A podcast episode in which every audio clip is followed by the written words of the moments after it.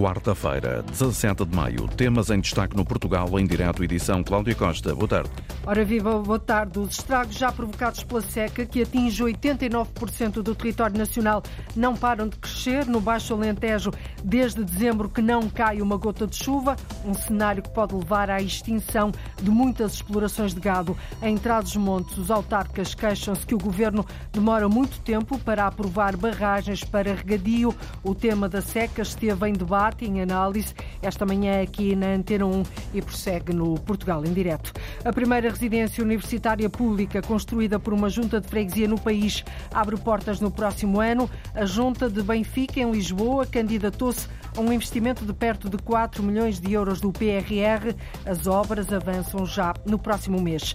A falta de médicos no interior do país preocupa autarcas e populações. Agora é a Câmara de Reguengos de Monsaraz, no distrito de Évora, que avança com uma série de medidas para atrair clínicos e tentar fixá-los no Conselho. E porque há GPS da Cultura e porque é quarta-feira há GPS da Cultura, assim é que é a partir das 13h45. Há também Portugal em direto na Antena 1, RDP Internacional, Antena 1 Madeira e Antena Açores. Emissão para esta quarta-feira. Agora com a jornalista Cláudia Costa.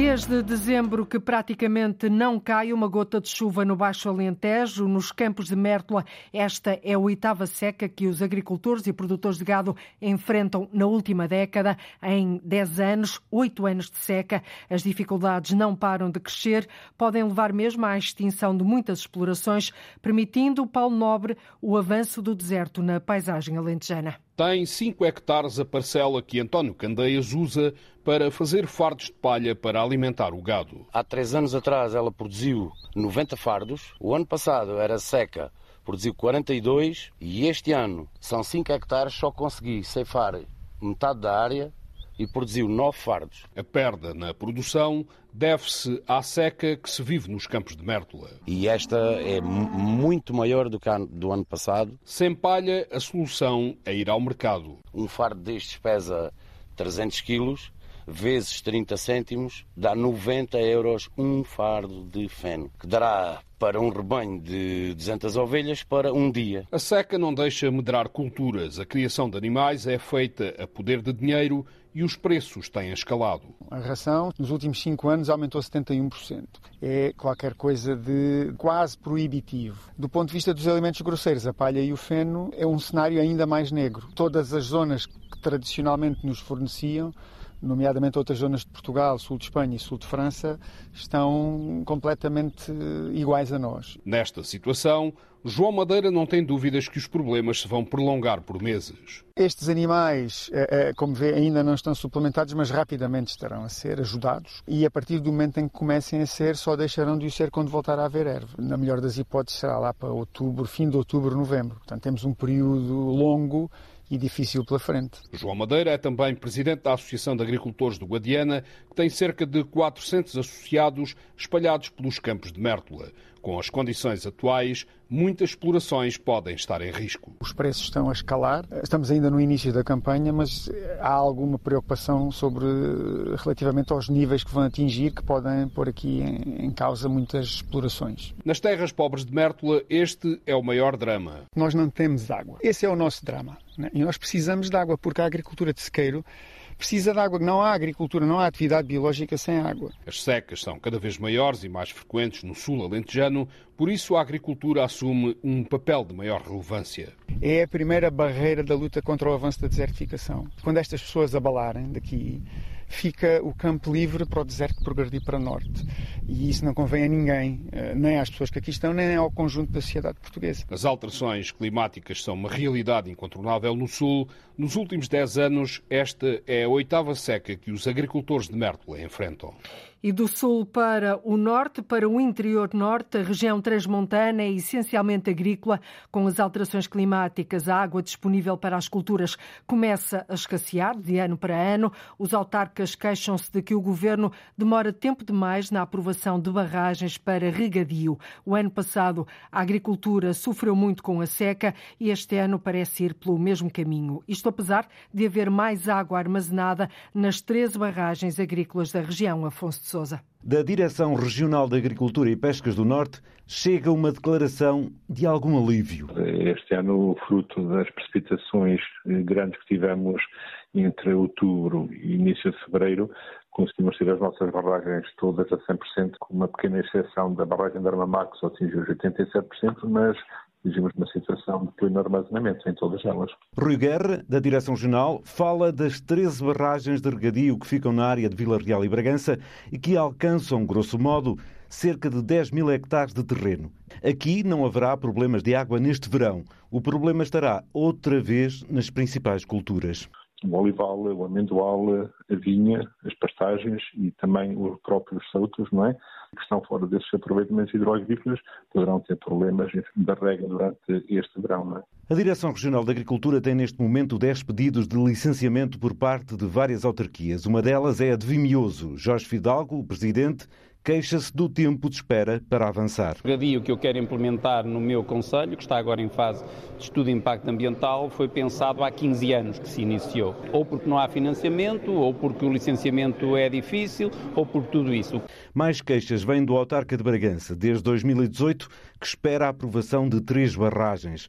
Esta segunda-feira, Hernani Dias ficou indignado com a justificação que o secretário de Estado da Agricultura lhe deu. Depois de ter ouvido aqui o Sr. Secretário de Estado dizer que as barragens de Bragança não tinham sido financiadas por falta de mérito, mas simplesmente porque não havia dotação financeira para uh, as barragens e, teve, e foi necessário fazer opções para outros locais. Houve aqui, de facto, uma avaliação claramente política. Agora que o governo já começou a elaboração de um plano hídrico para a região, todos esperam que estes empreendimentos possam avançar.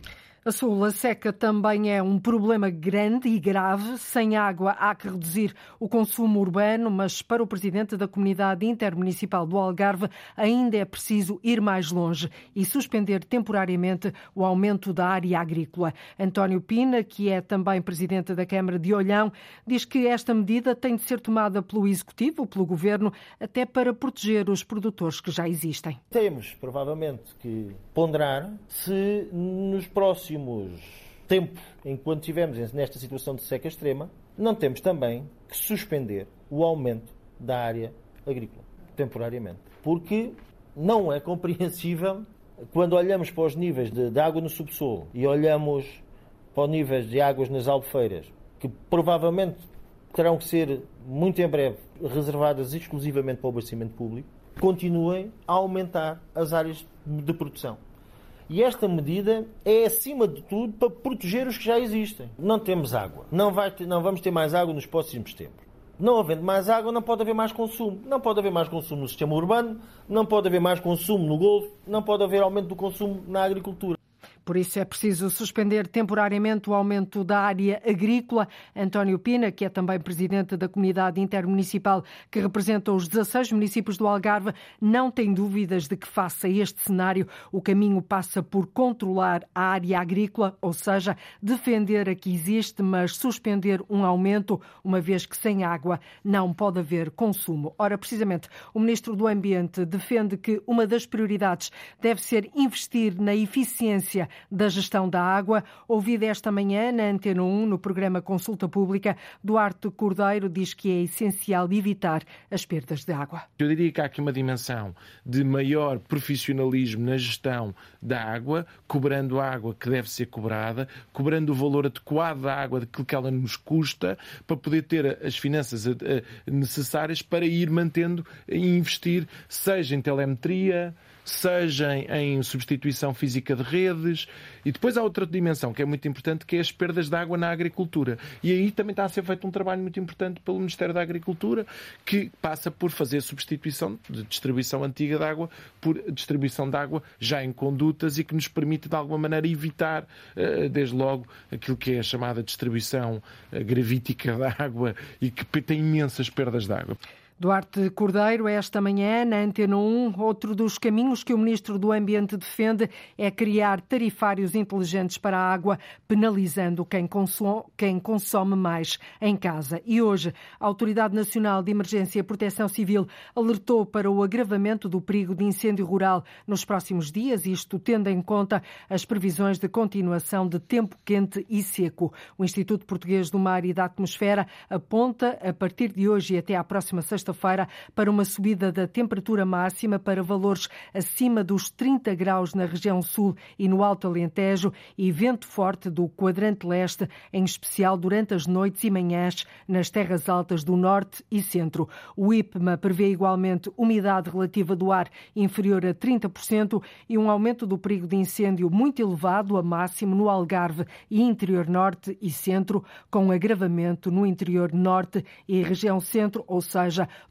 todo o país deve estar em alerta eh, para esta situação de perigo máximo de incêndio. A mesma atitude já tinha sido tomada em abril, durante a realização da Ovibeja. Ninguém do governo foi convidado. O mesmo vai acontecer agora em junho, na Feira Nacional da Agricultura, em Santarém. Não há convites para o executivo de António Costa. A Confederação Nacional de Agricultores, que organiza o evento, diz que o setor está, está e vai continuar em protesto no Namaral. O tema para estes nove dias de Feira Nacional da Agricultura em Santarém é um superalimento. Ovo porque é um superalimento, porque as pessoas cada vez se preocupam mais com a alimentação que fazem, com o estilo de vida saudável eh, e por isso achamos que esta era uma forma de eh, atrair para esta feira a atenção dos consumidores e explicar o que é os superalimentos e, em particular, o ovo. No início de junho, em torno do ovo, há debates, exposições, colóquios e diz o secretário-geral da Confederação dos Agricultores de Portugal, a CAP, Luís Mira, não há convites a membros do governo. Não, não há convites porque uh, a política agrícola um, que tem sido ou que não tem sido executada em Portugal uh, não é eh, do agrado dos agricultores, ela está a prejudicar os agricultores. Houve um conjunto de manifestações e de protestos com grande mobilização e uh, os protestos não terminaram. E uma forma de protestar é, é não convidar uh, ninguém do governo para participar na feira. E porquê? Porque uh, as coisas estão mal, a execução do quadro anterior, está mal as candidaturas ao atual a atual política agrícola comum, não, não, os números não avançam, os pagamentos vêm atrasados, há um esquecer do mundo rural e da agricultura e esta é uma forma de protestar, dizendo que o governo é uma festa dos agricultores, é uma feira. Se o governo não é sensível para resolver os problemas, também não faz sentido que venha participar nessa manifestação dos agricultores. A 3 de junho, no Centro Nacional de Exposições e Mercados Agrícolas, em Santarém, a Feira Nacional da Agricultura é inaugurada pelo Presidente da República, Marcelo Rebelo de Sousa mas não vai ter membros do governo. Os protestos continuam. Nenhum elemento do executivo de António Costa foi ou vai ser convidado para a Feira Nacional de Agricultura em Santarém. O mesmo, de resto, já tinha acontecido durante a Ovibeja em abril. Em Castro Marim, no distrito de Faro, a ASAI apreendeu esta manhã 80 quilos de bivalves sem documentação sanitária. Uma operação começou às 6 da tarde de ontem e só termina hoje às 8 da noite. A operação conta com cerca de de 160 inspectores que vão estar no terreno até ao final do dia nos principais pontos do território, Lisboa, Porto, Coimbra e Faro. Está suspenso o aumento das tarifas de tratamento do lixo nos conselhos da Batalha, Leiria, Marinha Grande, Pombal, Porto de Mós e Ourém. A ordem veio do Tribunal Administrativo e Fiscal de Leiria, uma decisão que surge na sequência da ação cautelar interposta pela Comunidade Intermunicipal da região de Leiria. A entidade reguladora dos serviços de águas e resíduos pretendia aumentos na ordem dos 40%, uma situação inadmissível, diz o vice-presidente da Comunidade Intermunicipal, Jorge Vala. Interpusemos uma ação contra o ERSAR, contra a entidade reguladora, eh, porque aprovou aumentos de 40% de tarifa para 2023 e mais 40% para 2024. Eh, nós entendemos que, para além de absurdo, o valor em si não é sustentável sob o ponto de vista do próprio acordo de concessão, não está sustentado legalmente este, este aumento. Mas nós não podemos suportar uma tarifa com base em investimentos futuros quando a própria Valor Lis, em anos anteriores, não cumpriu com os planos de investimento que estavam previstos. O autarca de Porto de Mós fala em lucros por parte da empresa concessionária Valor, eh, Valor Lis, o que não justifica os aumentos previstos de mais de 40% na fatura do tratamento do lixo, diz o autarca, uma intenção da empresa que agora foi travada pelo Tribunal Administrativo e Fiscal de Leiria. A primeira residência universitária pública construída por uma junta de freguesia no país abre portas no próximo ano. Benfica candidatou-se a um investimento de perto de 4 milhões de euros do PRR, a bazuca europeia, o Plano de Recuperação e Resiliência. As obras avançam já no próximo mês. Os elementos ambientais e sustentáveis, como o edifício verde construído com materiais recicláveis, foram fundamentais na candidatura que vai permitir que esta freguesia de Benfica, em Lisboa, possa disponibilizar 120 camas a estudantes universitários. Paula Vera. Um edifício verde com aproveitamento das águas pluviais, com isolamento térmico e que consegue reduzir em 90% todo o desperdício de obra. Além da questão ambiental, a futura residência universitária em Benfica irá destinar 60% das camas a estudantes bolseiros, ou seja, provenientes de fora de Lisboa. Ricardo Marques, presidente da Junta de Freguesia de Benfica, não tem dúvidas em dizer que estas características ajudaram na escolha da candidatura. São 120 camas, sendo que 72 delas delas são para estudantes bolseiros e seis de mobilidade reduzida. Seis quartos adaptados, sendo seis camas adaptadas de mobilidade reduzida. Eh, isto, para ter uma noção, dá-lhe um custo médio de cama de 162 euros, mas, por exemplo, as camas dos estudantes bolseiros, 78 camas, são a 77 euros. Esta resposta vai suprir 25% das necessidades da cidade de Lisboa estudantes bolseiros localizados. São perto de 4 milhões de euros investidos nesta primeira residência universitária, projetada, construída e explorada por uma junta de freguesia portuguesa. O dinheiro é todo suportado pelo Plano de Recuperação e Resiliência. É um financiamento de 3 milhões e 918 mil euros, que também é o maior financiamento de sempre e a maior obra realizada por uma junta de freguesia no país algo que também nos deixa muito satisfeitos, também nos aumenta o grau de responsabilidade. É uma obra que também acabou por ter uma avaliação muito positiva, tendo em conta a metodologia, porque é um edifício verde, um novo sistema de construção SIMBA, que é o sistema construtivo em blocos autoportantes de betão armado, na prática são aquelas construções modulares.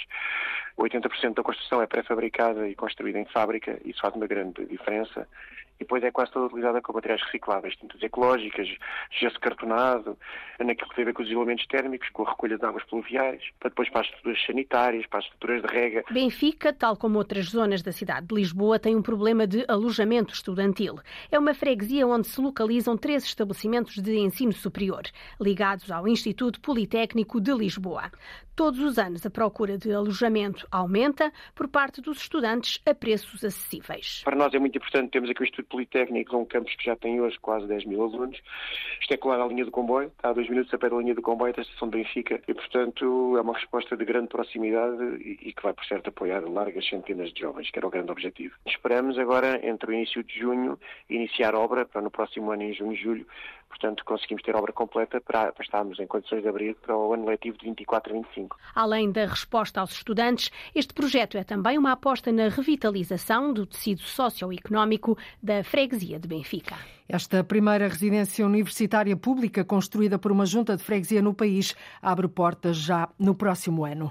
Em Reguengos de Monsaraz, no distrito de Évora, a falta de médicos obrigou a Câmara a procurar outras soluções, tal como acontece de resto um pouco por todo o país. A autarquia vai atribuir um incentivo de mil euros por mês aos clínicos de medicina geral e familiar e, para tentar que fiquem no Conselho, avança com mais medidas. Sara Almeida. São mais de 5 mil habitantes sem médico de família em Reguengos de Monsaraz, no distrito de Évora. Uma situação que, apesar de ser transversal ao país inteiro, é mais grave nos conselhos do interior, diz a autarca Marta Prates. Neste momento nós temos uma população aproximadamente de 10 mil habitantes e temos muito mais de metade desta população um, sem cobertura de médico de família. Portanto, em termos de cuidados de saúde um, primários, um, temos de facto uma população uh, a descoberto e com muitas necessidades e muitas fragilidades. A carência é de tal forma acentuada que os médicos aposentados estão a dar uma ajuda. Para além dos médicos aposentados, que fazem umas pouquinhas horas para dar apoio, temos dois médicos apenas para 10 mil, para 10 mil uh, habitantes. Para resolver esta situação, a autarquia lançou um conjunto de incentivos para atrair e fixar os clínicos. Lançámos um conjunto de incentivos, primeiro para a atração de médicos, para, conseguirmos aqui, no fundo, criar uma task force para, nos próximos seis, sete meses,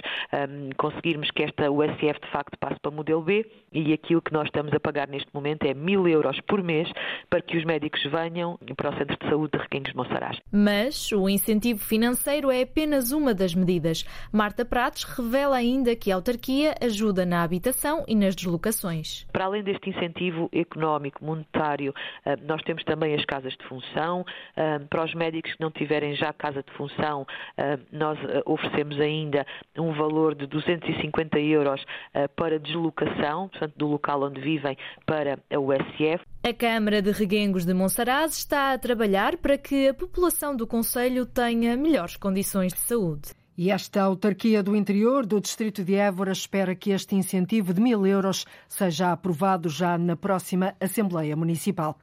A Câmara de Manteiga está a recuperar a praia fluvial e o Parque de Campismo de Sameiro, que foram atingidos pelo grande incêndio do ano passado da Serra da Estrela. O autarca Flávio Massano diz que o objetivo é que voltem a funcionar já este verão. As obras neste momento estão a decorrer por, por, por, decisão da Câmara Municipal, com investimento próprio da Câmara Municipal, para que a Praia Fluvial e para que a Serra da Estrela tenha este, esta época balnear com normalidade e tranquilidade, porque achamos que é importante uma praia que cativa centenas, para não dizer milhares de pessoas durante todo o verão, poder oferecer uma época de balnear uh, em segurança e com todas as comodidades a quem nos visitar. No ski park vai funcionar a praia fluvial, o parque campismo, ficando apenas a pista de ski por recuperar. Portanto, estamos também a dar passos rápidos de recuperação daquilo que é o possível.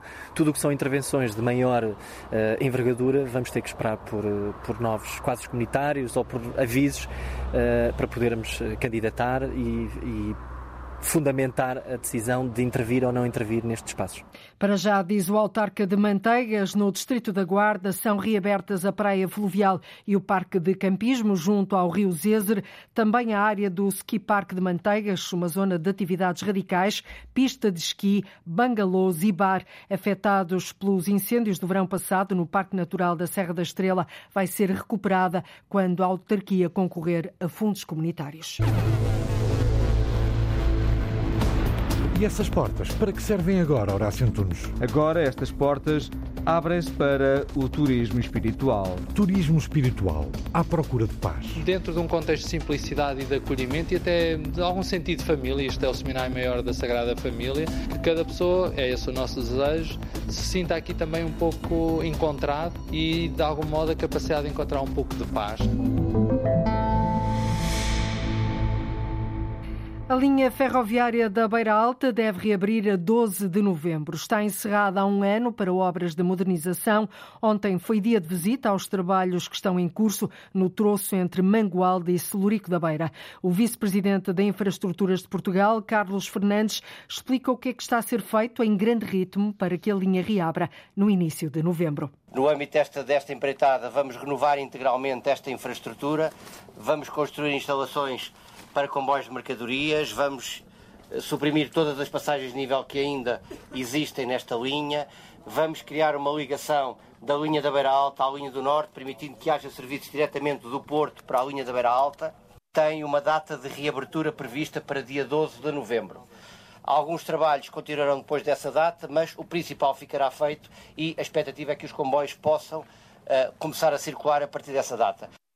A linha da Beira Alta está muito vocacionada para a área de transporte de mercadorias, vai aproximar Portugal da Europa e dos mercados mais competitivos. O Porto já tem um plano de arborização das ruas da cidade. São linhas orientadoras que ajudam os responsáveis a decidirem que tipo de árvores é mais adequado plantar em cada espaço. Uma ajuda preciosa, Lourdes Dias, para arborizar as ruas da Invicta de uma forma mais sustentável. Foram dois anos de estudo com arquitetos e climatologistas a pensarem no modelo de arborização para toda a cidade e para todo o tipo de ruas, diz o vice-presidente da Câmara do Porto, Filipe Araújo. Estudamos aquilo que as árvores que temos no Porto, mas também aquelas que queremos ter e também aquelas que as árvores que podemos efetivamente ter. Portanto, porque nem todas as ruas do Porto permitem ter árvores. A autarquia do Porto tem agora um conjunto de orientações que vai permitir distribuir o arboredo pela cidade de uma forma mais lógica e sustentável. Ou seja, há agora um conjunto de normas para ajudar a adequar as espécies a plantar aos diferentes espaços públicos. Permitirá guiar nos próximos tempos sobre qualquer intervenção que seja feita numa rua do Porto, eh, sobre a sua capacidade ou não de ter árvores e em que moldes é que elas podem ser lá plantadas e espécies que podemos ter de maneira a ajudar a, a, a contribuir para eh, aquilo que as árvores nos providenciam, que são uma multiplicidade de serviços que vai desde, obviamente, o verde que elas nos proporcionam, à qualidade do ar, mas também tem impactos, por exemplo, na diminuição da velocidade da chuva e ajudará na, na, nos fenómenos das alterações climáticas. Portanto, elas prestam-nos, de facto, muitos, muitos serviços. O vice-presidente da autarquia do Porto, Filipe Araújo, diz que estas orientações vão evitar erros do passado. As linhas traçadas vão permitir que nos próximos 20 anos seja possível aumentar de forma significativa as árvores nas ruas da cidade do Porto. Nós temos eh, quase 200 quilómetros de ruas possíveis ainda de ser arborizadas, eh, eh, sendo que é nesse sentido que agora trabalharemos no futuro, sempre que houver uma intervenção em qualquer arruamento. O plano de arborização da cidade pretende, acima de tudo, adaptar a cidade às alterações climáticas. E este plano estratégico de arborização das ruas da cidade do Porto é apresentado esta tarde na Biblioteca Almeida Garrett. Fazer turismo espiritual no Seminário Maior de Coimbra já é possível. Situado na alta da cidade, junto ao Jardim Botânico, o Seminário Maior é uma das mais impressionantes presenças da arte italiana em Portugal, com mais de 250 anos. Para já, são 19 quartos com 40 camas disponíveis para a Jornada Mundial da Juventude. Este espaço pretende reforçar o circuito europeu de mosteiros, conventos e seminários que acolhem pessoas que procuram locais locais onde a espiritualidade e a paz se façam sentir. Em Portugal já existem espaços como, por exemplo, o Mosteiro Trapista Palassolo em Miranda do Douro e o Mosteiro Beneditino de Sinsverga em Santo Tirso. Agora, Horácio Antunes, é vez de Coimbra. As obras de remodelação arrancaram no início de 2020. Esta primeira fase, agora concluída, contempla 19 quartos com 40 camas. Em algumas portas permanecem as marcas e os nomes de quem durante muitos anos aqui fez formação em estudos teológicos.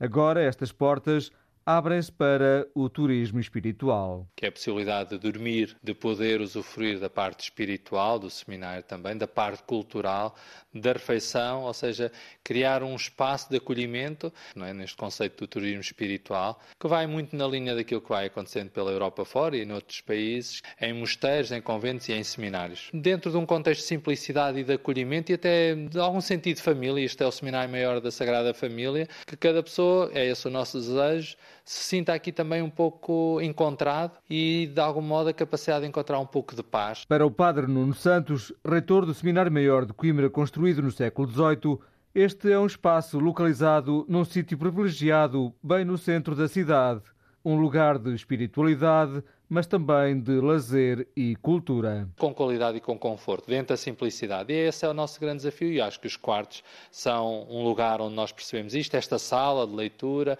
o próprio refeitório, a capela, são intervenções com bastante qualidade, mas sempre dentro desta linha de simplicidade e de acolhimento. Mas estes espaços verdes dão-lhe logo outra serenidade, ou seja, para quem anda cansado às vezes, para estas coisas também do burnout, do stress, dos nossos ritmos frenéticos, às vezes pode encontrar aqui um pouco de, de equilíbrio. Isto também é este espaço também trazer de alimento à alma é um, um aspecto que para nós é muito importante. O projeto contempla um total de 90 camas para acolher peregrinos, retiros espirituais e encontros de jovens. A Jornada Mundial da Juventude foi a meta traçada para a primeira fase. Esse era o nosso grande, grande objetivo, que era concluirmos pelo menos uma parte do projeto antes da jornada. E porquê? Porque nós já nos comprometemos com acolher alguns jovens e também alguns bispos que vão ficar neste espaço. E para nós esse compromisso era muito sério e ficaríamos muito tristes de não poder dar esse contributo à Jornada Mundial de Juventude, sobretudo nos dias que acontecerão aqui na nossa Diocese de Coimbra. E portanto é com muito gosto que nós deste dia dia já podemos dizer, podem vir que já temos um espaço para vos acolher. Com mais de 250 anos de história, o Seminário Maior de Coimbra, que é monumento nacional, está a realizar obras orçadas em 5 milhões de euros, que serão ultrapassados em muito devido à pandemia e à guerra na Ucrânia. Um espaço em contraciclo com a correria do dia a dia para equilibrar a alma. Uma da tarde, 45 minutos em Portugal continental e na Madeira, menos uma hora nos Açores. Está na, está na altura de ligarmos o GPS da cultura. Uma vez por semana, dois agentes, duas vozes, olham para aquilo que há nas agendas e programações culturais de norte a sul do país e ajudam-nos a tomar nota do que vale a pena ver e ouvir.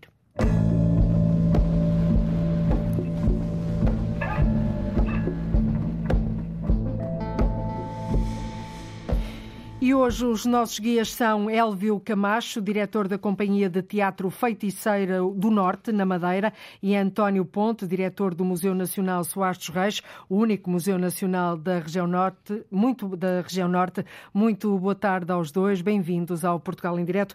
António Ponte, começava por si. O destaque vai para o Dia Internacional dos Museus, eh, que se comemora uh, no Museu uh, Soares dos Reis de 18 até ao dia 20, ou seja, no dia 18 será assinalado uh, com uma programação diversa uh, e que está integrada num programa colaborativo com os museus da cidade do Porto. O que é que nós podemos ver nesta celebração do Dia Internacional dos Museus, que de resto é um dia, mas que percorre vários dias?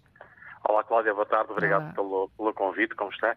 Uh, bom, nós de facto vamos ter aqui três, quatro dias intensos de programação. Uh, o Dia Internacional dos Museus acontece amanhã e acontece como habitualmente a nível internacional, há eventos a nível mundial em todos os museus e, por proposta da Câmara Municipal do Porto, o Museu Nacional de São Reis participa deste programa colaborativo da cidade, para além de organizar um conjunto de eventos, depois também de forma autónoma. Uhum. Uh, e nós teremos entre amanhã e domingo, um, como disse, um conjunto vasto de, de, de, possibilidades de experiência do museu, porque uh, este dia que amanhã. O museu que reabriu há pouco uma exposição ah, temporária que esteve encerrada há três anos, não é? É muita curiosidade das pessoas também. não, exatamente. Temporária não, Cláudia, desculpa, uma exposição de longa duração que vai substituir a exposição permanente. Permanente, era isso que eu queria dizer, desculpa. Exatamente. Era permanente e não temporário.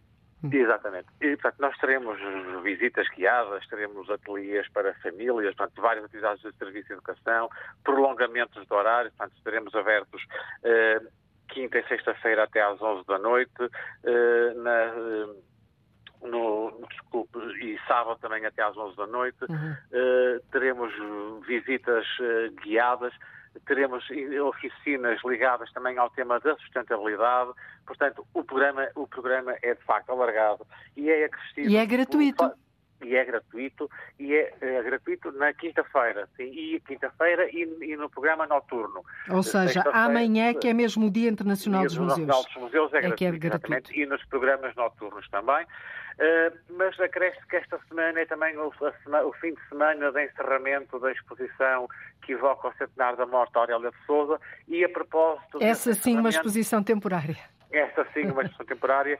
E a propósito desse encerramento nós vamos ter um programa especial com conversas, com performances, com visitas orientadas também.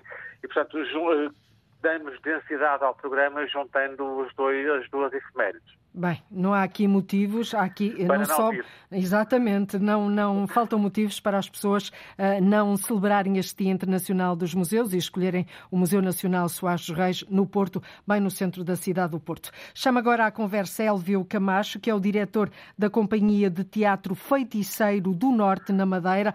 Olá, Elvio, muito bem-vindo. Boa tarde. A sua primeira sugestão é Quem tem medo de Virginia Woolf de Edward Albee, pelo teatro precisamente Feiticeiro do Norte. A encenação é sua, de Elvio Camacho, que vai estar em cena no Teatro Municipal Baltasar Dias, no Funchal, de 25 a 28 de maio. Que toque é que o Teatro Feiticeiro do Norte dá a esta peça? Olá, Cláudia. É muito gosto em estar neste GPS estendido às regiões autónomas. Exatamente, é um prazer. Isto insere-se na cena da programação do Teatro Municipal Baltasar Dias, mas também da nossa exigência em levar os clássicos, nem sempre o público da Madeira tem acesso aos clássicos, uhum. e levar, levar, levar a ser clássicos do, do, teatro, e neste caso um clássico do teatro americano, eh, de um, de um dos grandes uh, dramaturgos um, americanos, Edward Albee. Um, e, e estamos a falar de uma história que passou para o cinema, mas que no teatro tem outra, outro vigor. No, no, original eram três horas e meia, nós vamos ter uma versão de duas horas e meia. De um casal que, que se comporta, portanto, a história de um casal que recebe outro casal mais jovem durante uma madrugada e, e, e, e, há uma dança de lobos nessa madrugada. É um casal que se maltrata e que se ama. E eu acho isso uh, fascinante porque esse casal tem essa estratégia de, tem uma estratégia de sobrevivência baseada na ilusão. Portanto, eu acho isso fascinante. E, no fundo, um bocado um retrato da realidade, não é? O amor e o ódio andam, acabam por andar ali um bocadinho de mãos dadas nas relações humanas, muitas das vezes também. Em alguns casos, em alguns casos sim, parece ser o caso desta família e a estratégia que eles adotam da ilusão, de viverem numa ilusão, é um pouco complicada porque, porque vivem nessa ilusão há mais de 20 anos. É obra duas décadas nessa relação uh, tão intensa. António Ponte, vamos à sua segunda sugestão, a exposição Feminino, uma história ficcionada, no Museu Municipal Amadeu de Souza Cardoso, em Amarante. Uh, pode ser vista até ao dia 28 de maio. Por que é que as pessoas não podem perder esta exposição? Bom, porque. Facto, porque tem a Cristina Bessa Luís, desculpa, tem a, tem a, por ter a colherada. não, mas de facto eu acho que é uma bela forma de de nós celebrarmos a Agostina, eh, complementando a sua obra com a obra artística. E, portanto, eu penso que este trabalho de celebração da Agostina, que está a ser desenvolvido por, várias, por vários agentes aqui na região, uhum. que é muito, muito relevante. Eu acho que é muito importante. e, e no rescaldo também do centenário dela, não é? Não, e, eu acho que isto, exatamente, isto ainda está no âmbito do seu centenário. Uhum. E, portanto, eu acho que é muito importante nós reposicionarmos os nossos maiores. Portanto, nós temos, de facto, pessoas que são muito importantes, são muito relevantes no domínio cultural, no domínio da formação da, das mentalidades. E, e, eu acho que quando as artes se cruzam, como é o caso, como é o caso desta exposição, eh, num museu que eu também do qual eu também gosto bastante, eu acho que tudo isto é um motivo para, de alguma forma, celebrar as pessoas, celebrar os espaços e celebrar as artes. E, portanto, eu acho que conseguimos ter aqui uma boa simbiose entre o que é o mais vanguardista, o que é, o que é mais modernista, portanto, na junção de, vários, de várias de várias gerações de artistas nesta relação com a obra da uhum. Agostina Vesta Luís. E para além, uh, nesta exposição feminina, uma história ficcionada, está também ainda exposto pela primeira vez um desenho de Maria Antónia Cisa Vieira, o Portugal em Direta, quando do centenário da Agostina Bessa Luís fez precisamente o programa à porta do Museu uh, Municipal Sousa Cardoso e tivemos a oportunidade de espreitar também esta fantástica exposição. Volto agora uh, ao Elvio, ao Elvio Camacho, que se junta a nós a partir da Madeira. Elvio, a sua outra sugestão é Cartas de Amor. A Yellow Star Company apresenta pela primeira vez em Portugal Cartas de Amor, adaptado de um clássico da Broadway. O elenco conta com Virgílio Castelo e Maria Elisa Domingues, marcando a sua estreia no teatro. Só por isso traz aqui alguma curiosidade, mas muito mais do que isso, presumo, não é? Sim, eu, eu, fui, eu fui, lá, fui lá bater ao Gurney, porque as escolhas são muitas, a atividade cultural ainda é na, viçosa neste momento, mas fui bater ao, ao Gurney também por ser um dramaturgo norte-americano, americano, perdão, e que, que, hum, também faleceu recentemente, e é, é dos grandes, e porque estas cartas de amor também falam do. É, é, é, é quase um, um oposto ao, outro casal que tem uma relação uh, autodestrutiva da, da, da, nossa peça. Estas cartas de amor têm, têm a ver com a relação de duas pessoas ao longo de 50 anos, quase, portanto, dois amigos que trocaram cartas uhum. e que, no fundo, viveram, no fundo, um verdadeiro amor, apesar de cada um ter uma vida diferente e depois achei por. Uh, temos também uma coincidência de ter, terem sido traduzidas estas cartas, este espetáculo. Foi traduzido pelo Armando Nascimento Rosa, que fez a dramaturgia do nosso espetáculo, do, do Edward Howdy. Uhum. E, um, e, o Paulo Sousa Costa também às vezes vem cá à Madeira com alguns espetáculos e acho também o facto de Elisa estar no, no teatro. A Maria Elisa. A Maria Elisa está no teatro também cheio também Muito curioso, e com certeza que os nossos ouvintes também. Por aí. É, eu acho, eu acho, que, acho que vale a pena Sim. e acho que é um espetáculo com, apesar do nosso, nós vamos tentar no nosso transmitir algo positivo para o final, porque o próprio Albi Uhum. Uh, uh, deixa essa, essa, essas possibilidades. Acho que este espetáculo também tem um, tem um live de amor mais profundo. Convém dizer onde é que está. Está em cena no auditório do Tagus Park, em Oeiras, até ao dia 28 de maio. Eh, esta Cartas de Amor venceu o prémio Pulitzer para o melhor drama. Uh, também é uma, uma nota de rodapé importante, sem dúvida, claro. e um guia também para, para os nossos ouvintes. António Ponte, vamos então à última sugestão. Uh, inaugura a 18 de maio, ou seja, amanhã, precisamente, a exposição Silva Porto, 100 desenhos e duas pinturas, no Museu do Abado de Bassal, em Bragança. A exposição propõe um encontro com o desenho de Silva Porto numa seleção realizada na vasta coleção da Sociedade Nacional de Belas Artes. Uh, Por que esta, esta sugestão? Olha, porque me parece que é importante nós além, o Silva Porto é um dos nossos artistas referenciais na coleção do Museu Soares dos Reis, na coleção artística do, do Museu uhum. Soares dos Reis e, portanto, esta relação, esta relação umbilical na representação é importante. Por outro lado, mostrar a diversidade da programação e a extensão da programação ao nível da região. Exatamente. As coisas, as coisas acontecem espalhadas por toda a região. Eh, muito nós para tivemos, lá de Lisboa e Porto e Coimbra muito e Braga. Para lá, e parece-me que isso é muito relevante. Sem nós, dúvida. Eu, eh, nós, quando fizemos a preparação desta, desta nota, eh, encontramos um lote de sugestões e, na altura, também tem muito a ver com, com a minha vida anterior, não é? Exatamente. E com o facto de, Já de teve no Passo dos Duques de Bragança, não é? E Já tem diretor-geral diretor regional da Cultura, portanto... E, portanto, e tenho esta percepção da existência de instituições culturais espalhadas pela região de grande impacto e de grande importância. E, portanto, associando, de facto, eh, o Museu do, do Valdo Sala em Bragança, que é uma instituição muito Sim. relevante, que agrega eh, coleções dos nove municípios de Trás-os-Montes, mas que tenta fazer um trabalho grande ao nível da promoção cultural, da educação para a cultura, da educação para a arte, o facto de ter esta nova exposição onde se, levam a Bragança peças de vários sítios e se mostram em Bragança peças do Museu de Arte Contemporânea. Eh, relacionadas com as obras do, do uhum. próprio museu, eh, obras da Nacional de Belas Artes.